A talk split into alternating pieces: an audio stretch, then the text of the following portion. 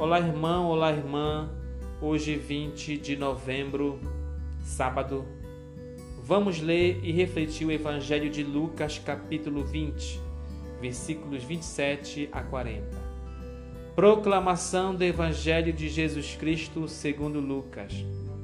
Naquele tempo, aproximaram-se de Jesus alguns saduceus, que negam a ressurreição, e lhe perguntaram: Mestre, Moisés deixou-nos escrito: se alguém tiver um irmão casado e este morrer sem filhos, deve casar-se com a viúva a fim de garantir a descendência para o seu irmão. Ora, havia sete irmãos. O primeiro casou e morreu sem deixar filhos.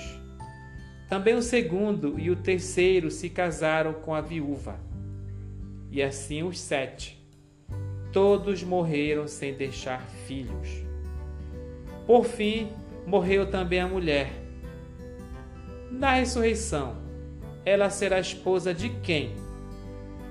Todos os sete estiveram casados com ela.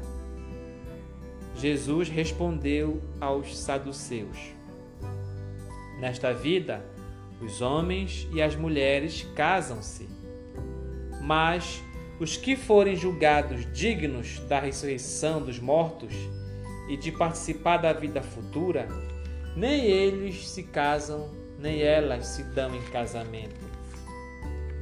E já não poderão morrer, pois serão iguais aos anjos, serão filhos de Deus, porque ressuscitaram.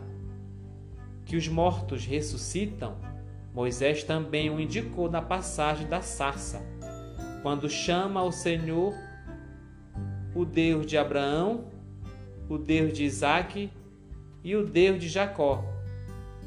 Deus não é Deus dos mortos, mas dos vivos, pois todos vivem para Ele.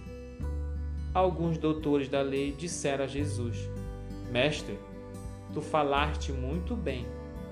E ninguém mais tinha coragem de perguntar coisa alguma a Jesus palavra da salvação.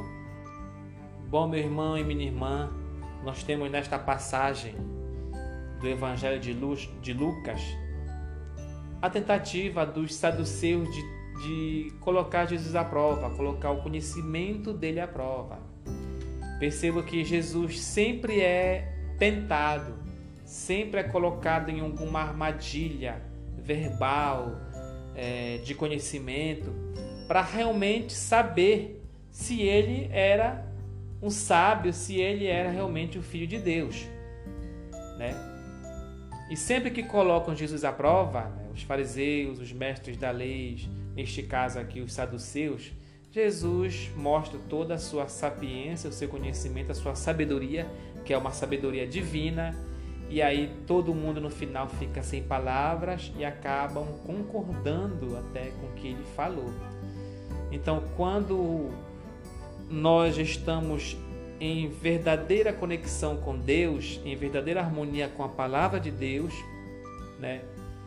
se colocando à disposição como instrumento, como luz, como justiça, como frutos do amor, não haverá nenhum catedrático que vai é, fazer você tropeçar nas palavras.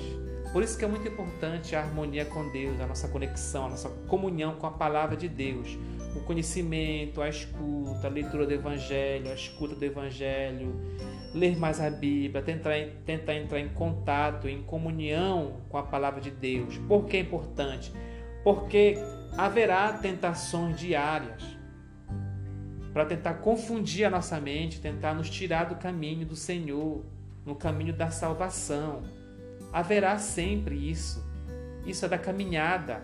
Jesus, Filho de Deus, foi tentado, foi martirizado. Todo o tempo ele era, ele julgavam ele para provar se ele realmente era filho de Deus, se ele era santo, se ele era divino. E ele sempre se demonstrou sábio, capaz de provar o contrário, né? que ele realmente era filho de Deus. É a mesma, a mesma coisa serve para nós, meus irmãos.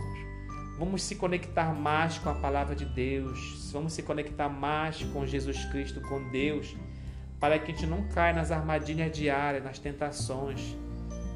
Pessoas tentando nos tirar do caminho, tentando provar que a nossa entrega para o Senhor não é verdadeira, vai, vai nos trazer é, muito sofrimento, desconforto, não, não vai nos trazer felicidade, isso é mentira. Jesus afirma isso, que o final é sempre a felicidade, é sempre o bem, porque Deus nos ama. Grande prova disso é a mensagem de hoje sobre a ressurreição. Que todo mundo vai ressuscitar, aquele que for digno vai ressuscitar dos mortos para viver eternamente louvando a Deus. Porque Deus é é Deus dos vivos e não dos mortos, porque todos os vivos nascem para Deus, e assim nós estamos aqui para louvar o Senhor e agradecer pelas suas maravilhas. Tá? Então Deus vai ressuscitar né, aquele que for digno. E como ser digno da palavra? Como ser digno da ressurreição, da salvação? É praticando a boa nova, é ouvindo a palavra de Deus, é expressando amor, justiça, sendo misericordioso, assim como Jesus é Vamos nos conectar, vamos conhecer mais a figura de Jesus Cristo para a gente poder ser também semelhante a Ele. Claro que nós não chegaremos a seus pés, mas a tentativa de ser bom e expressar essa bondade com o irmão e com o próximo já é um grande passo que nos aproxima mais da salvação para que possamos viver na morada eterna junto com Deus Pai Todo-Poderoso, porque Ele nos quer para a sua morada eterna. Jesus nos quer para a sua morada eterna. Nós temos que expressar a nossa gratidão, o nosso desejo de encontrá-lo e se converter também, para que nós possamos ter um coração do agrado do Senhor. Louvado seja nosso Senhor Jesus Cristo